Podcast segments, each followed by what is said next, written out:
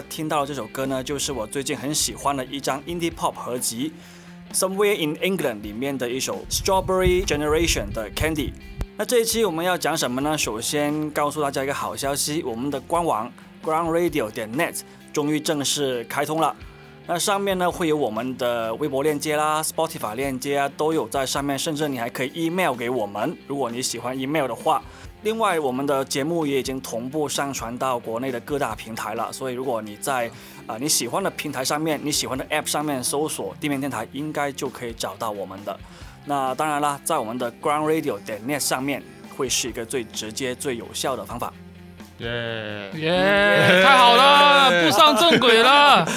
然后大家可以在我们官网上面留言给我们。对对，好像不用注册的也可以留言的，不用注册的，对。嗯嗯，你基本上在哪里留言，我们都是会看得到的。对对。然后多问问题的话，我们就可以回复一下你。如果你只是发表意见的话，其实还挺挺挺难交流的。对，反正我们就是很在意我们这个电台的一个发展，所以基本上你在任何的平台留言，我们都会去看并且回复的。有你有回复吗？我有啊。最近我们在网易云的那个节目里面有一个很不错的听众，他就是经常在上面针对我们的节目留了很大很大段的一段。一个留言，我还真觉得蛮认真的。他，那今天呢，我们是要尝试尝试一下不一样的内容啊。我们节目从第一期开始，然后从第一期的试播集，就是我们跟少数派的那个合作节目开始，就已经是定性，好像是一一款很严肃的探讨什么什么行业啊，什么发展啊，每天就聊一些赚不赚钱的很严肃、很让人痛苦的事情，跟其他的 podcast 好像不太一样。其他 podcast 都是从那个呃聊天起家的。聊着聊着就变成一款节目，我们是先做节目，然后很头痛，找一款那个大家觉得需要轻松的时候才插入这么一个聊天性质的节目，还挺奇怪的。可能想搞乐队的人听完我们前面几期之后，已经打消这个念头了。啊，但是我们这一期呀，就会讲一些比较轻松的吧。对，然后下一期其实也打算就是在讲一些关于主乐队的事情，也是比较轻松的。对对对。那个，我们最后节目的最后再跟大家预告一下，好。好，那么今天主要还是以和大家分享音乐为主啊。嗯，是的。呃，那么最近大家都听了什么歌呢？嗯，我来说说我最近听的吧。我的比较偏流行一点，可能大家会比较容易听下去啊。有两首单曲我是印象很深刻的，都是一些影视作品里面的音乐。其中一个呢是。也算是蛮火的一个台剧，叫做《谁是被害者》，你们有没有看或有没有听过？没有看，没有没有时间，完全没有时间 看连续剧。所以啊，这种流行的东西只有我在在在注意是吗？那个这个是 Netflix 的一个原创剧集，是张孝全主演的，然后是关于一些很匪夷所思的杀人案件。张孝全在里面是一个尸检官，然后他就去在里面做一些。调查这样子的，但是其实呢，老实讲，这部剧呢，虽然我有看完，但是其实我没有说特别的喜欢。我比较喜欢的是它里面的配乐，包括里面的一些主题曲跟插曲，再一次让我感受到台湾音乐人、台湾的剧集，他们对待配乐、对待里面的音乐真的是很用心。那里面有一首歌是我印象最深的，是叫做《还活着》。这首歌的话呢，是这样的一个情况出现的。在这个剧集里面有一个被害人叫做苏可云，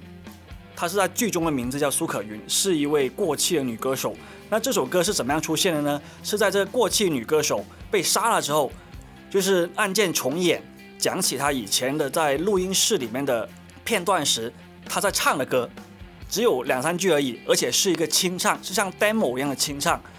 但是非常的神奇，我马上就被这首歌给抓住了。因为它里面的歌词跟它的那个气质真的是非常的动人，然后我觉得非常奢侈，就是呢，呃，这个剧集整整有八集，这首歌除了刚刚讲的那三句之外，再也没有出现过，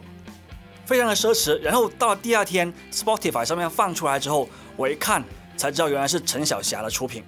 是陈小霞自己制作创作，并且是她演唱的一首歌。因为陈小霞不知道大家有没有了解，她就是一个非常资深的。一个台湾音乐人了，就是不管是创作也好，还是说做幕后也好，呃，我是真的非常佩服这样的一个做法。因为这首歌你回顾整个剧情的话呢，它确实就只有在那一点出现这么两三句是最符合剧情的。在别的地方再重复出现，它其实就不是一个很搭的一个东西。那台湾的这个制作人，这个剧集制作人，他真的是有这个魄力，把一个陈小霞这么久的一个力作，只露了那么一下下就没有再用了。我觉得非常的厉害，这个这样的一个这样的一个做法。这个属于电视制作人比较有想法吧？对对对就从上而下的做这样一种设计，就是对就是，在应该是在创作的初期就把这个应该是把他的想法或者台版呢，呃台本呢就交给音乐人，然后音乐人根据这个剧情来创作的。哎，不是这个，这个是我看我看了一些采访，就是说这个刚好是陈小霞最近已经做好的歌，然后啊被那个剧集的制作人嘛发现了，然后就说跟他要歌，说这首歌能不能我们用。然后这首歌的歌词，它其实大家待会儿我们插歌的时候，大家可以听一下，确实也是非常符合这样的一个一个剧情的，那还对挺挺厉害的。挺刚好的。对对对，就感觉有点像我当时做香港那个唱片店的视频，我马上就想到。呃，YBS 的歌一样，就会觉得哎，有画面是有画面联系起来的那种感觉。说起这个的话呢，其实还有一个，比如说之前看了一部剧叫做呃《麻醉风暴》，里面就用了草东的一首歌，用了烂泥，那个歌词跟节奏也是非常非常的搭的。我可能是因为这些歌里面都有共性吧，比如说都是在讲人性啊，或者是说讲一些社会的一些问题，那刚好用到这首歌的话呢，也是非常的吻合的。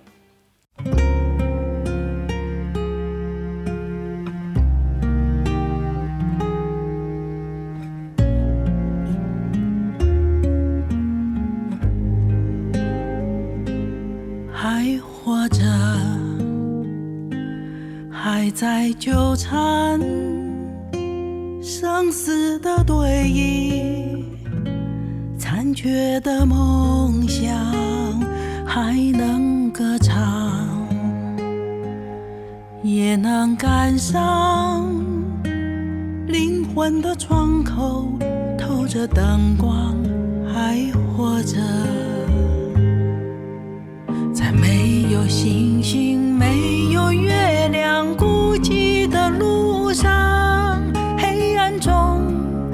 着自己始终顽强的心跳，而宁静依旧是最美的旋律。很幸运能有权利唱出悲观的自己，一首首昨日伤口，亲吻别人的心灵。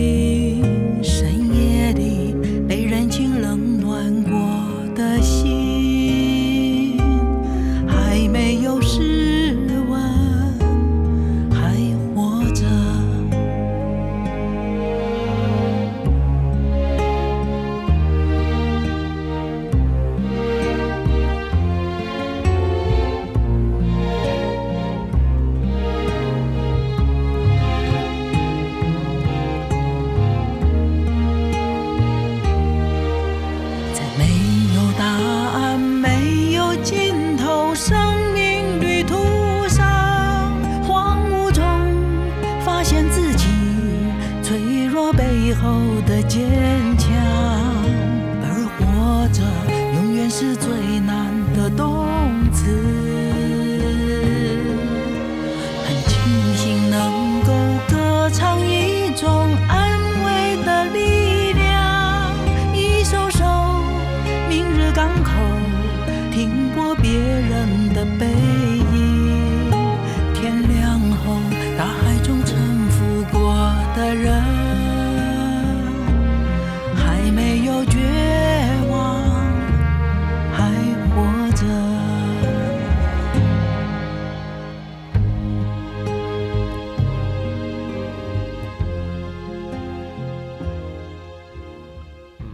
我上一次有呃注意到这些台剧的主题曲，可能是呃去年就是那个《醉梦者》，他们找了啊 Hugo 来给他们唱了一首，就是翻唱一首中文的老歌，叫《世事故人来》嘛。它本来是粤语歌嘛，然后他们翻唱成一个普通话的版本，并且重新编曲。我觉得那个感觉还是蛮特别，因为整个东西很 twist，它是一个台湾人拍的电视剧，找了一个韩国的乐队来翻唱一首粤语的歌作为主题曲，并且在美国的公司 Netflix 的平台上面去放。对，当时也是有这个感觉，而且那首歌的风格真的是完全的不一样。一开始、那《追梦者》我也看，我觉得那那部那部剧比我比这个《谁是受害人》更扯，它里面也是有张孝全的，嗯，对，然后。我一开始以为选那个叫什么来着，《似是故人来》，对以为会是一个怀旧的曲调，没想到他改的非常的实验，非常的对，晦涩那种感觉。是的，很帅，我觉得他嗯对，很帅，非。常的帅，对嗯对对，非常的不一样的一个一个改编。然后再来一首的话呢，也是一个影视曲啊，就是一个叫《京都》的歌曲，是刚刚结束的香港金像奖里面一个口碑不错的同名电影的主题曲。那是谁唱的呢？是邓丽欣唱的，就是以前那个 Cookies 的。呃反正邓丽欣大家都知道嘛，是吧？就是一个非常流行的歌手。那邓邓丽欣，其实我这几年也有在留意她，她也是蛮努力的，在往那个实力派的方向去发展的，不管是拍电影也好，还是说唱歌也好。这次这个《京都》这个电影呢，首先说一下，京都是是就是金色的金，都是都市的都，它是香港的一个京都大厦，然后是一个专门做婚庆用品的地方，就有点类似我们广州的江南大道中的那些地方，对对对，对婚纱那街，啊，对婚纱街那种地方，那像以前有一首歌叫《喜帖街》，嗯，就是很火的嘛，对。啊，对，嗯。大家应该都听过。那这个京都也是这样的一个一个背景，然后他讲的故事呢，就是讲邓丽欣作为一个大龄的女青年，她是怎么样面对自己的婚姻的一些一些计划之类的。对，哦这个片其实我还没有看了，因为看不到。那就是说，他是导演，应该是用一个呃，把这个女主角放在一个为他人做嫁妆的这样的一个场场场地，然后去审视自己本身的一个婚姻观的一个东西的。对我看了他的预告，还有那个呃在 YouTube 上面的 MV 是很不错的。那这首歌为什么我会觉得很好听呢？原因之一应该就是因为它是林二文制作的，哦，林二文作曲，并且在里面负责吉他跟手鼓。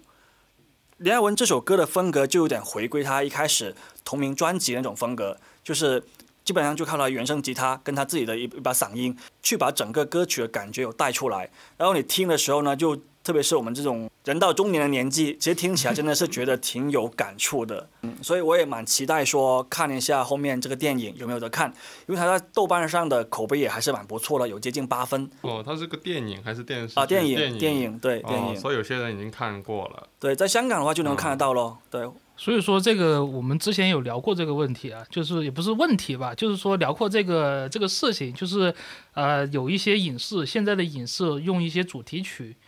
还是很还是会把主题曲作为一种比较好的这个宣传手段吧，特别是现在主题曲还配个 MV，也就是 MV 在网上的这个点击量都很高的，对对对，是的，然后也也也其实符合你的这个事情，其实符合这个理论的。你因为受到这首歌的吸引，或者是受到他那个 MV 的那个情节的吸引，你也会去对这个电影是有兴趣的。对对对，甚至有时候我根本上没有看过那个电影，或者我也不打算去看那个电影，我都把他的原声专辑听了好多年了。哎，那你们印象中最深的影视金曲会是什么？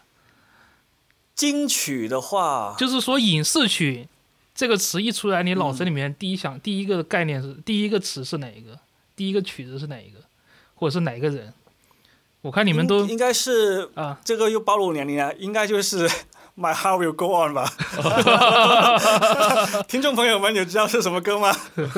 这个是泰坦尼克号的主题曲。啊，对，可能还是 TVB 的吧。啊、对啊，就比如说呃，也不知道自己有没有人听过呃，有 Boyfriend Sus 最近不是发了一张 EP 吗？啊然后我们里面有首歌叫《美味情缘》呢。啊，那个我很喜欢的。然后那个《美味情缘》里面那个里面那个旋律，其实是我们有一天排练的时候，然后史贝他突然就弹了一个呃旧的 TVB 的台庆台庆剧，叫做《美味天王》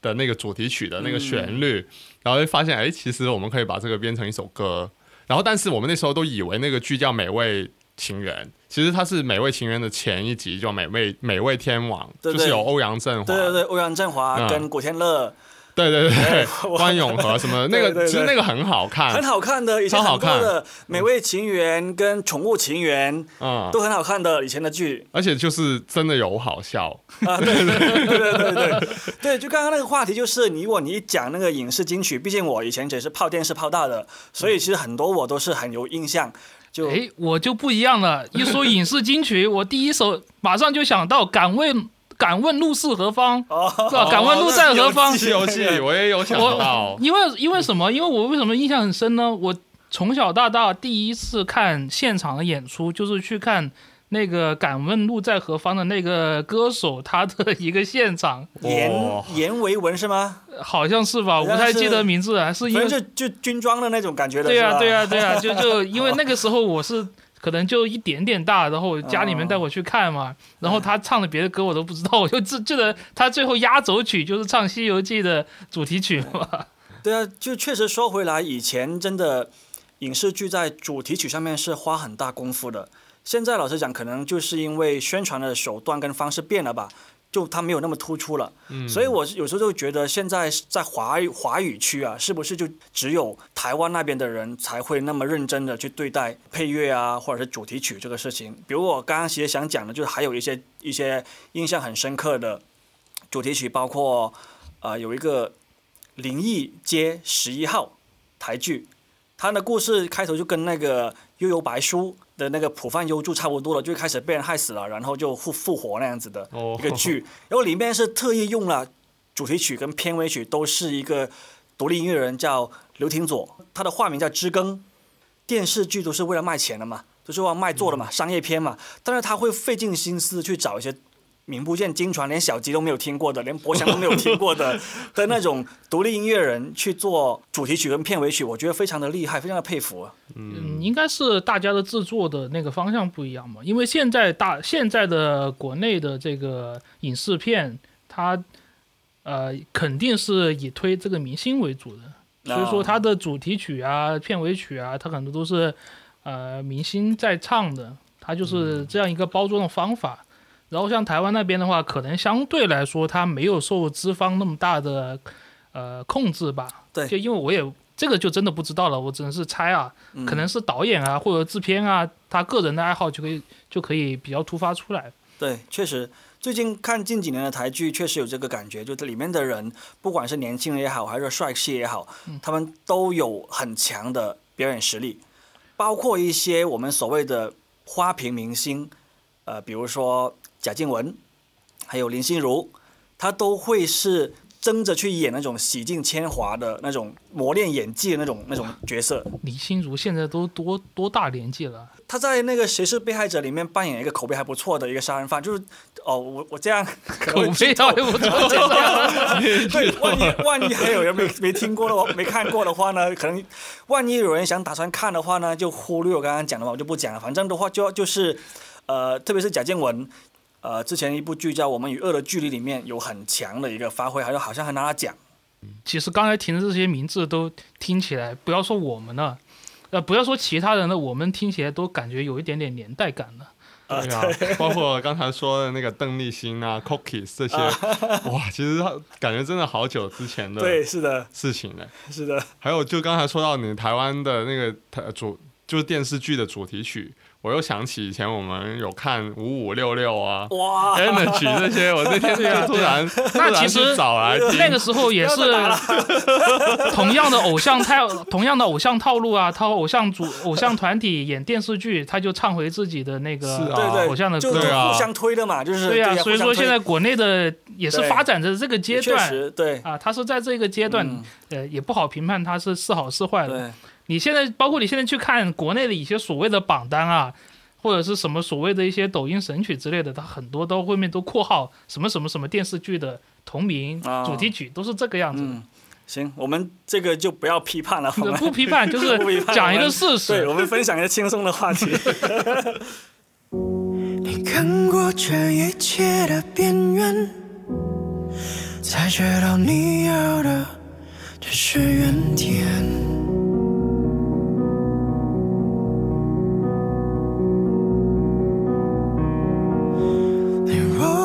其实手里叼着一支烟，哪能够抽完心里的感觉？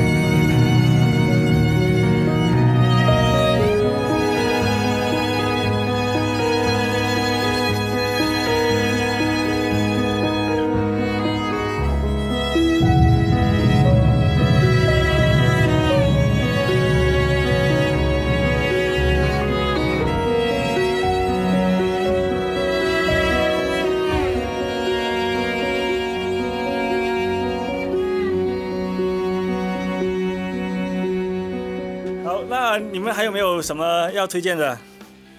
博翔呢？博翔应该呃，我推荐，我最近就刚好说到剧集嘛，就最近看了一个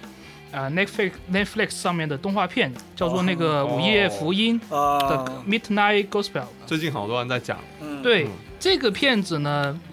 第一它非常非常非常的有意思，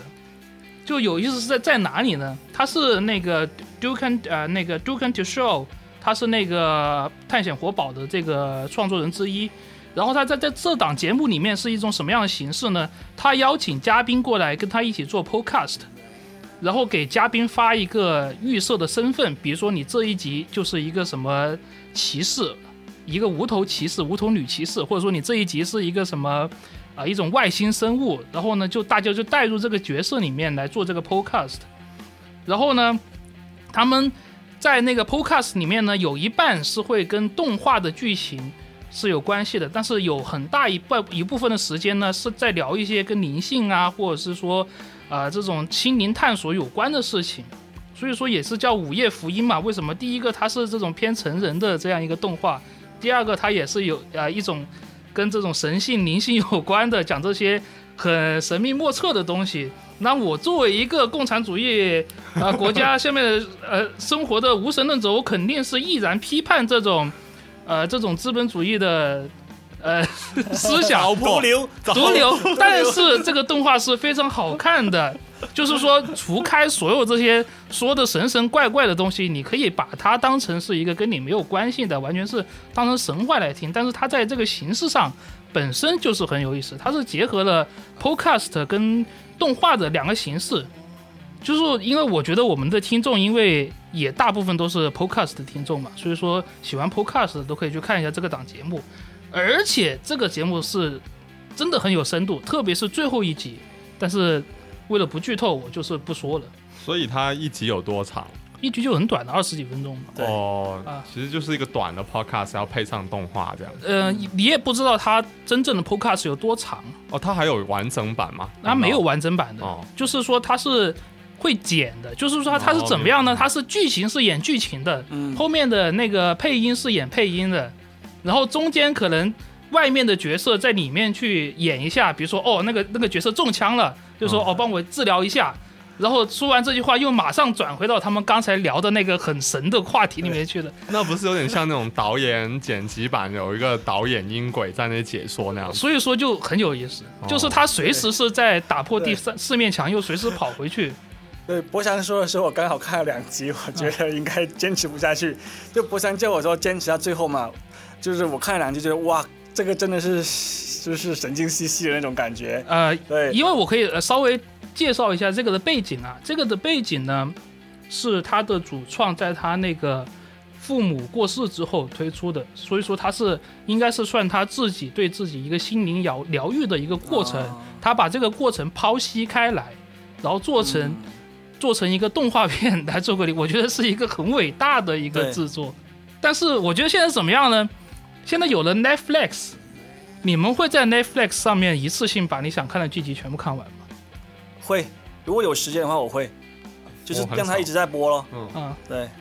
我很少，我我最多看看剧集的时候，应该是我在呃，就是在工作室里面发货的时候，因为就不用思考别的，我就嗯就是手在动而已，然后我就可以看剧，但其他时间就很少。对，像刚刚那个《谁是被害者》，他出来的时候，当天晚上我就看了六集了。重重度包剧，我是包不了剧的，就除非是像动画片这种一集二十分钟，哦，我觉得我觉得还可以。而且因为现在很多这种新的动画，它一季也就六集嘛，嗯，像什么很火的《Rick and Morty》啊，或者是呃一些卡通频道上面的一，它一集反正就二十分钟，连续看十集，也就是一般的电视剧的可能两三集的程度，就我觉得还可以接受。但是你说让我那种电视剧啊、一集一个一个小时两一个一个一个半小时那种，然后让我连续看看好多集，我觉得真的受不了，我觉得太漫长了。我最近倒是因为自己开始做 podcast 的原因，开始有听一些 podcast，还有就是有在有在 YouTube 上面看一些 YouTuber 啊，就像我最近很喜欢看那个台湾的一个现在开始窜红的一个频道，叫反正我很闲。然后他们他们之前其实是很很不出名的，就是我们开始关注的时候，也是我啊，还有身边有一些朋友，就一两个在看，而且大家一开始他讲了很多是有一些就是左派思想的一些梗，他拿那些梗来做一些呃很短、很快速、很好笑的影片。但是那些梗是，就是说你要对这个知识会稍微有一点点认识吧，就是你要知道他们在玩什么梗，你才会觉得好笑。恶毒的政治隐喻，对对 对，但但其实他们就很高明啊，他们就很很聪明。他们两个，他们两个主创也是平常也是拍电影啊、拍片的，所以他们就很会写那剧本。另外就是我有听另外一个呃，算是 podcast 吧，因为虽然他是有在 YouTube 上面有直播的，就是你可以看到他在讲话，但是哎，他也是像一个 podcast 形式，他就一直在讲话而已，就就是那个瓜吉电台。那我就他他有很多不同系列，然后我就有在听他，然后也学习一下他怎么做节目这样子。所以就最近就变变得比较少听歌啦，然后也比较少看呃电影啊或电视剧什么的了。就刚好我们之前看一个那个调查，什么播播客中国还是叫什么组织做的一个调查，啊它里面有一栏目就是说，呃，你听播播客习惯之后，占用你的其他时间会是什么？排行最高的那一项就是占用了自己听歌的时间。对，很尴尬，因为我们这个节目就是想要大家多听音乐啊，然后多介绍音乐，但是我们来做一个 podcast 来占用大家的时间，不让大家听音乐。就去了一个小时了，但是 podcast 中间还是有几首音乐的，所以所以还好一点插。音乐。好，这里应该插一个音乐，这样。啊。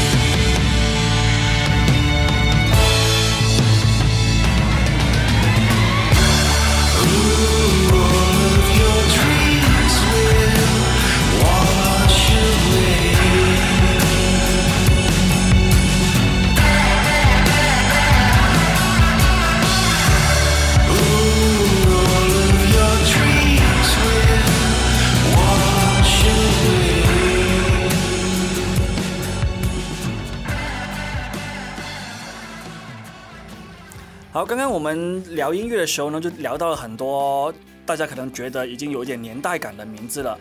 我也有一个朋友最近重新找上了我，是一个我可能已经有十年没有联系一个朋友。那他听完这个播客之后呢，不晓得为什么认出了我的头像，认出了我的 ID 什么的，然后就找到了我，加了微信，我们聊了很多关于音乐的事情。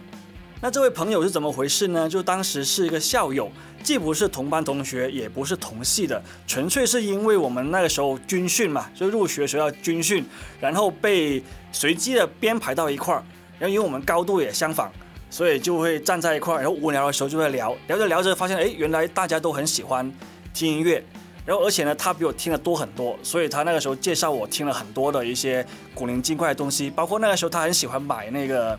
极端音乐，都是他买的。然后他买完之后呢，我们几个喜欢的人就会去轮流的分享的看，或者是凑在一块看这样子。然后不知道为什么呢，就毕业之后我们就突然间就没有了任何联系了，然后就就这样子。我有时候也会想起他，就最近在干嘛这样子，因为他以前真的是一个非常 hardcore 的一个乐迷，特别是在那个二零一七年，呃，Chester 就是 Linkin Park 的 Chester 去世的时候，我还发了一条跟他有关的一条朋友圈，就是跟我这位朋友跟这个 Chester 都有关的一条朋友圈，因为当年就是他介绍我听 Linkin Park 的，然后我就想起当年其实就稍微怀旧一下，就觉得当年其实真的是一个非常无忧无虑的时光，然后所有喜欢的明星都还健在，然后现在好像突然间就很多人都突然间就传来了死讯这样子的感觉，对，然后那然后加上他之后呢，再跟他重新聊天嘛，然后才发现他虽然已经不怎么看现场演出，但是他已经默默的低调的成为了一个拥有几千张黑胶的一个大佬了，就很快的在网上在微信里面开始聊一些关于以前音乐的话题嘛，然后我们突然间想起啊，到一个大家可能都已经忘记了很久的一个乐队，当然是非常喜欢的，叫做 Dinosaur Junior。哦，嗯，Dinosaur Junior 呢，就是很多国内的乐迷当时啊听到这个名字，就是因为他是科本，就是 Nirvana 的科本最喜欢的乐队之一，所以就顺藤摸瓜的，像我们之前几期有讲到说，你喜欢一个音乐人，你就会可能会看到他的一些相关的联系嘛。嗯那这个也是一样的，就是我们当时是喜欢 Nirvana，然后又通通过一些什么报道啊，听说 Nirvana 最喜欢 Dinosaur Junior，我们去找来听，因为一听之下觉得哇，真的是非常的不错的一个乐队。嗯，然后他他当时的话，他这种风格就是既有一些失真的吉他音墙，也有他非常有才华的 solo。然后他的 CD 封面都是一些插画，也是非常好看，并且风格的话呢，也是跟很多人都很不一样，既有可爱，又有那种很阴暗的气质在里面，就让我想起以前也很喜欢看的一个动画短片，叫《Happy Tree Friends》，你们有看过吗？看 过看过，就是在那个很可爱的外表下面，就比动森还可爱的外表下面，隐藏着那种很血腥暴力的那种内容。对啊、小孩子千万不要看。然后这个当然说 Junior，我们现在又找回来听，觉得哇，非还是非常厉害。特别是他之前已经解散了，有超过十年，然后在二零一几年吧，有出了一张专辑叫《I Bet on Sky》，嗯，里面的那个封面也很有趣，我当时一看到就想起了以前很喜欢的一个漫画，叫做《剑锋传奇》，或者说叫《落印战士》，里面有一个啊，对，巴萨克，里面有一个东西叫做霸王之卵，然后这个封面上面我就觉得很多霸王之卵的那个东西在上面，然后一听一下哇，我觉得他真的是非常的厉害，因为我们以前讲解一些老炮，他们特别是那种呃 Guns N' Roses 啊这种已经十年没有过创作或者演出的老炮的时候，都会担心他们复出的时候是圈钱演出，还是说会有创作嘛？当然说 Junior 呢，他是二话不说，一上来就是新专辑，然后里面的每一首歌几乎都有那种超长的 solo，然后每一首 solo 几乎都是不重样的。那个时候我听到真的是叹为观止，再重新听回来的话呢，就觉得哇，真的是非常有才华的一个家伙。那个 jay maces 对 j m a s 就是当个当年就是一个阴底男神嘛，然后又又很帅，然后又长头发，然后吉他又弹得很好，对。然后那些 solo 就是说来就来，随便 solo，对。真真的超厉害。你。不说我都忘了，他年轻的时候真的是超帅的，就是那种花美男那种帅。然后现在变成大叔啊，变变变变胖了嘛，就是变胖了，这 就变胖了，对，就变胖了。但还是蛮帅的，看得出来年轻的时候对，很有气质，对，很帅发型也几乎没有变过。这发型没变这个事情 比保持身材更难，所以说还挺厉害的。对对对对，没有掉发。其实还就挺神奇的，通过做一档节目找回了一个曾经的这样一个朋友，有点像我之前说的这个在 YouTube 上找歌，然后找到一个那个微信群一样的那种故事。啊，对对对，啊就很多时候就是因为这种音乐，所以说才会联系起来。就说你说为什么我们今天有这个机会去做播客？因为我们的对音乐的爱好，其实从很早开始就完全没有变过嘛。然后你就会始终人家所谓说的混圈子也好，或怎么样也好，所以我们就不怎么混。但是你总会有那么一个时间点，是会让大家都觉得，哎，我可以搞乐队，我可以做播客，我可以拍 MV，我可以拍视频，就可以连在一块儿了。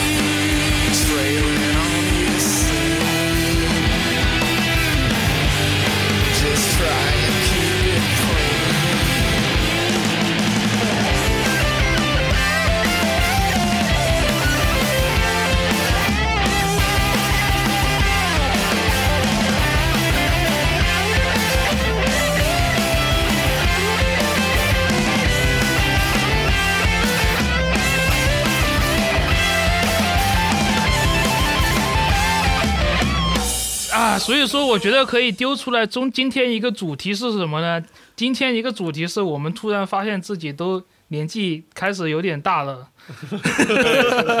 就还好说，从一开始就说起来一些非常老，就是说有年代感的名字，然后现在都已经开始在聊这种。啊，什么好多年前的老朋友突然因为一个什么什么事情，然后相认了，这个就是真的真的是老了。我们，你说比如说吧，像 Linkin Park，我们刚刚讲到 Linkin Park，、嗯，大家都觉得他们一直在活跃，是吧？但是我前几天呢看了一个视频，就是叫 Linkin Park react to kids watching Linkin Park，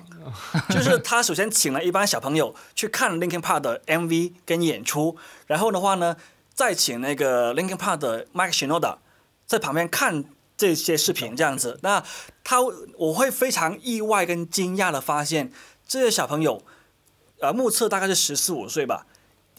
一个呢，就是可能没完全没听过 Linkin Park 的歌；另外一个呢，我觉得是更符合现状，就是他们开始听视频里面播的歌不认识，听了之后发现，难道这是 Linkin Park 吗？光 Linkin Park 本身就已经经历过了从我们的 Linkin Park 到十几岁的 Linkin Park 这样的一个变化了。是吧？所以我觉得哇，这个已经我们讲回当年听 Linkin Park 就已经是二十年前的事情了。对，就是呃，Hybrid Theory 啊，对，Reanimation 那种那时候的那个 Linkin Park 就是很 New Metal，对对然后对又很多 rap，然后又很多呃采样啊什么的，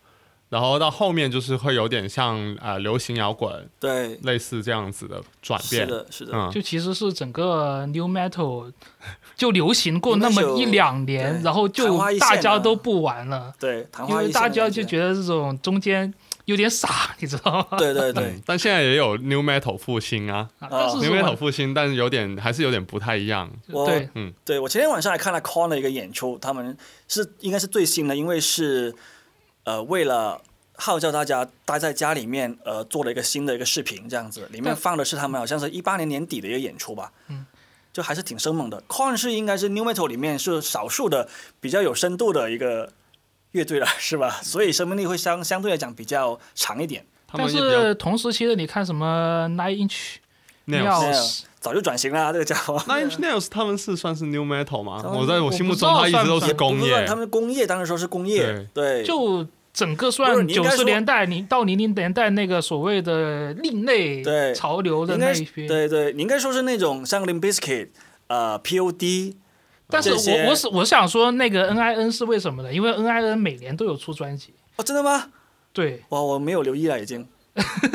已经真的没有留意了。因为 N.I.N 每年都有出，也不是每年吧，反正就近几年他年年都有出新专辑，所以说我印象超级深。哦，我就每年都在，呃，怎么 N.I.N 又出新专辑了？呃，怎么又出新专辑了？那创作力还很旺盛的哦。对啊，他们还搞很大的那个演演出的。哦，我对他们最新的印象就已经是 Facebook 这个电影了。哦，对他做了配乐还拿了奥斯卡嘛，那个时候已经是已经忘了多少年前的事情了。哎，不过这样说起来，N.I.N 真的跟很多东西做过配乐。对，有个那个，就以前那个 Quake，你们有没有玩过？Quick 雷神之锤，哦毁灭公爵。不是毁雷，不是毁灭之，不是雷毁灭之，啊，不是毁灭公爵，是那个雷神之锤。啊，雷神之锤，锤。这第一代的他的那个背景音乐就是 N.I.N 给他做的，真的？真的真的，哦，那看来他已经不不局限于什么乐队的这种东西了，对，他还是个音乐人呢。就很跨，对。就 multimedia 那种感觉的。就是就是我们以前去看那个 Linkin Park 的时候，我我当时我最记得我是小时候为什么我会喜欢上 Linkin Park 呢？还是因为我买了一本那个网网友世界那个杂志，啊然后它里面送了一个几首 Linkin Park 的歌，然后当时我就刚刚开始对就是有听到一些说唱啊，还有一些摇滚，然后就发现哎，这个乐队居然可以把这两个东西结合起来。啊，我也是一样的感觉。对，然后然后就觉得很帅，然后再后来到回有一次我去广西，然后就去逛一个那种呃电脑市场啊，然后里面就很多那种盗版 DVD，然后又去翻，然后翻到一张 Linkin Park 的那个德州演唱会的 DVD，嗯，然后我就买回家看，然后发现非常好看，然后在家就是用那个 DVD DVD 机一直看了看了好多遍那个现场。当时喜欢 New Metal 的原因就是因为帅。呃，那那个时候刚好是我们青春期的时候嘛，然后看到这些真的是觉得第一反应就是超帅的。当时我特别喜欢 Limp Bizkit 的那个吉他手，我已经忘了他叫什么名字了。哦，West Borland，对，West Borland。他演出的时候呢，他不仅仅是自己弹吉他很帅，他还会画一些很有型的装扮，就比如说全身涂黑，然后戴上一个很像外星人的眼镜，然后或者是说呢，把自己的这个脸画的像是那种天狗一样。天狗面具一样那种，反正他的舞台风格是超帅的。如果是没有听过这个名字的呃听众的话呢，你可以网上搜一下 West Bolland，就能够看到他很帅的图片。现在还有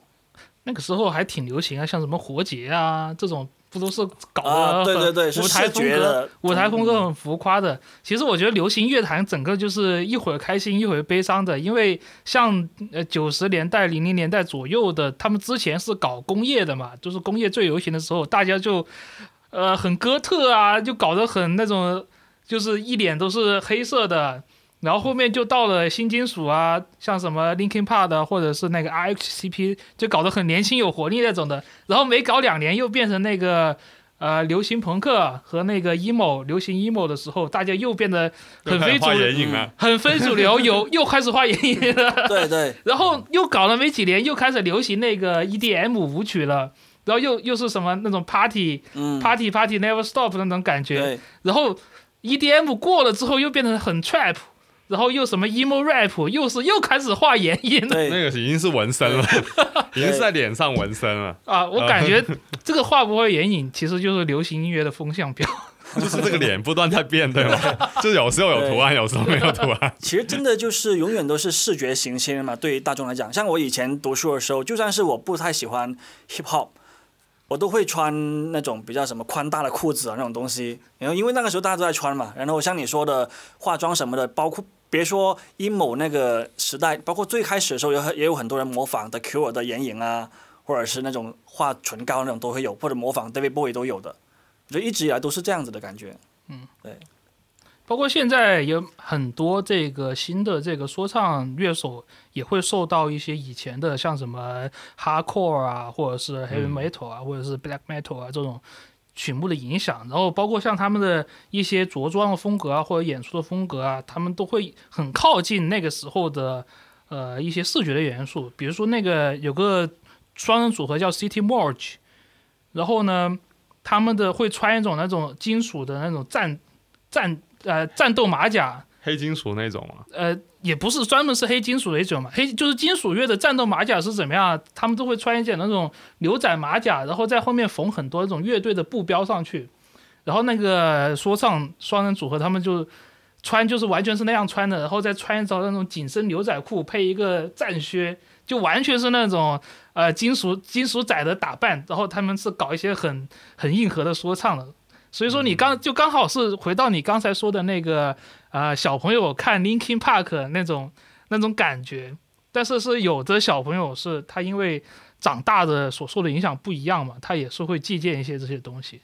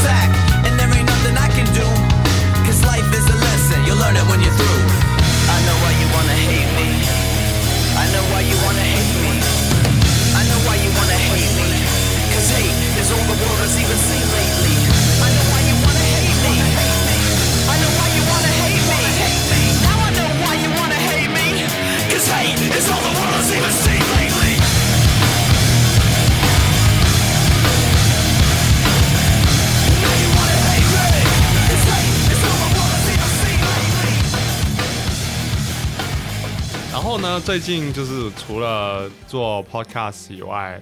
然后上个星期我就经历了我第一次的 B 站直播，当时就是受到呃时代美术馆的邀请，那他刚好有一期想要讲一期关于呃独立音乐啊，还有就是我另外一位朋友他是做声音艺术的，然后他他想要他也是时代美术馆的呃工作人员这样子，然后他们因为现在疫情的原因不能开馆嘛，所以他们现在就想做一个直播的节目，就是保持这种呃艺术的分享啊讨论这样子。那他做这个节目就，所以他就请了我过去说大家一起去聊聊天咯。那也是一个很特别的体验啊，因为呃之前没有呃参加过这种直播嘛，就发现其实这种直播其实他对那个技术的呃也不是说大家就是看到的就坐在那里对着麦说话就行了，因为我们中间还有一些表演的，表演了一首歌，表演了我那个朋友 Esther 的一首他创作的，因为这个疫情受到这个疫情影响而创作的一首歌。那我们两个就要去把这些设备怎么去呃接上那个调音台，然后中间又出了很多问题，反正解决这个东西。最后也搞了几，其实我们直播一个小时，前面是准备了两三个小时这样子，对，还挺挺挺麻烦的。那直播的有什么感受呢？有跟观众互动吗？呃，看的人多吗？主要是看的人好还蛮多，因为它时代美术馆毕竟是一个呃，就是挺地标性的美术馆嘛。虽然它有点远，它在黄边，对对，然后但是它还是有一定的年份了，所以呃，在这边就是可能有关注艺术的朋友，特别是现代艺术啊、当代艺术的一些朋友，他们都会有留意到他们的一些活动，所以呃，当天晚上应该还是有六百多个人在看这个直播这样子。那很多那些问问题的，就是 那是什么真金堂啊，那些老板啊，什么店员啊，在那里捣乱，然后呃导致，但也有一些观众就是问问一些正正经在问问题的，呃，他们问的问题也我们也有回答了，就一个一个去回答他们。那你觉得遇到最最有意思的问题是什么？啊，最有意思的问题有一个，有一个，我现在能想到就是有当时有一个观众问了说，啊、你觉得电子音乐和呃传统音乐最大的不同在哪里？哇，我觉得这个问题超大，当时 有点不知道怎么回，呃，然后对啊，就就说了说了一下那个说电子音乐，因为它可以用的素材很多嘛，也可以有就是没有限制，没有任何限制，所以你就可以。天马行空这样子，然后后来就被真音堂的其中一位员工，他是这种很学院派，他说他他纠正我说，其实传统乐器也可以天马行空啊。那我说啊，那你也说的也是对的，对啊，去年跨年的时候，B 站不是请了一个老 请一个大师上来表演那种传统乐乐器，但是非常受年轻人的欢迎，就是因为足够的现代那个方式，嗯，其实是挺好玩的。我看了一下确实质量很高，然后也很好玩。嗯嗯，对对，反正就当时他们那些问的问题，呃，就是我们也尽力去回答他们咯，就还是有互动，就还是比较好玩嘛，嗯。啊。所以，如果我们以后有机会的话，我们也可以直播试试啊，嗯就是直播，然后回答大家的问题这样子。对嗯，X me anything，可以先做一个那个 X man X me anything 啊、啊，等我们收到一些足够多的人问问题之后再说 是啊，是啊，对。而且现在就是因为疫情原因嘛，这直播现在不是也越来越多嘛？嗯，但是其实，在疫情开始之前，国内已经开始出现一些，呃，就音乐方面的直播，一些什么社区电台那些嘛。嗯，对啊，哦，偶尔也会有看，所以他们内内容也不只是播音乐，有时候也会有一些谈话节目，嗯我觉得蛮好的。其实像特别是像 DJ 的话，还挺适合这个网上直播或者是说录播的吧。你们有没有在？因为我还经常在 YouTube 上看一些 DJ 自己在家家里面打碟，对对，然后他也呃有些时候直播啦，有些时候他就是就是打碟，然后他就录录一录个几个小时，他就这样放下来，还挺多人去看的。对对对，特别是他有些 DJ 会会分享一些真的很很稀有的东西，就有我就我就关注了有个 DJ，他就是专门放那种土耳其音乐的，然后就真的就你完全是感受到我完全不一样的风格，你知道？YouTube 上面也有很多这种直播吧？呃，你是说音乐相关的吗？对啊，对啊，对啊。啊、y o u t u b e 上有很多啊，特别或者是像那个 Twitch 上也很多啊，特别是像他们有一些呃音乐人是怎么样呢？他在在家里，也就是做练习嘛。他反正做练习，他就一直打一直打嘛，然后他就直播上来，或者一直弹一直打打鼓嘛。然后他就有一些玩法是怎么样呢？就是说你给他打钱，然后呢你就指定一个什么歌，哦让他听着，一边听着就一边跟着那个即兴一下。这好像是哦 Twitch 有的功能吧？对，就 Twitch 有这个功能，然后就会其实有些时候就碰撞一些很有意思的东西出来，因为他们就那些鬼佬就很捣乱啊，就比如说你去你是玩一个那种古典吉他的。他就找一个那种新千年的舞曲，那种那种跳舞机音乐给你来合，然后就看到他们那些人在憋一脸憋死的样子，弹半天都弹不出来，或者是一个那种很传统的鼓手放一个那个呃 Death Grip 的音乐，让他去陪着在那里打，就整个效果就很有意思。有专门这种合集可以看。对，Twitch 上面上面它就是本来就那个直播就是有互动功能的，然后它可以投票什么的，就是那些观众就是呃那个直播主他比如他填好一个问题，然后他给出四个选项，然后观众就可以实时去投票，嗯，然后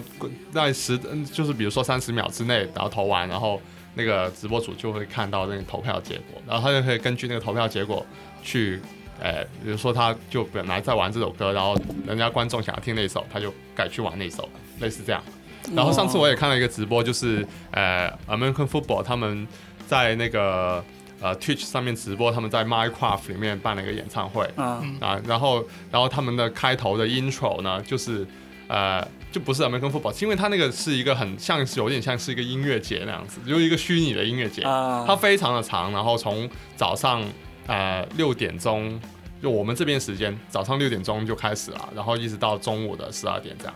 然后他六点钟一开始的时候，他就是那个主持人，他先他说大家一起来做一个 intro，然后他就一开始大家选一个鼓什么的，他给了四个鼓，然后大家选一个鼓，然后又给了四个 bass 的 bass line，然后大家选一个 bass，然后最后就大家就变成做了一个 intro 出来这样子，嗯，还蛮特别。我第一次看都是，推起这种互动直播最有意思的就是说载入史册的应该是那个 Twitch Play Mario，哦，就是呃，它就有一个直播的，就是说入口，然后呢你在里面打，比如说前后左右跳，然后射那个火球，然后它就会实时采集当时最多人选项，然后就让那个马里奥那个游戏主角做同样的事情，这个这个就超。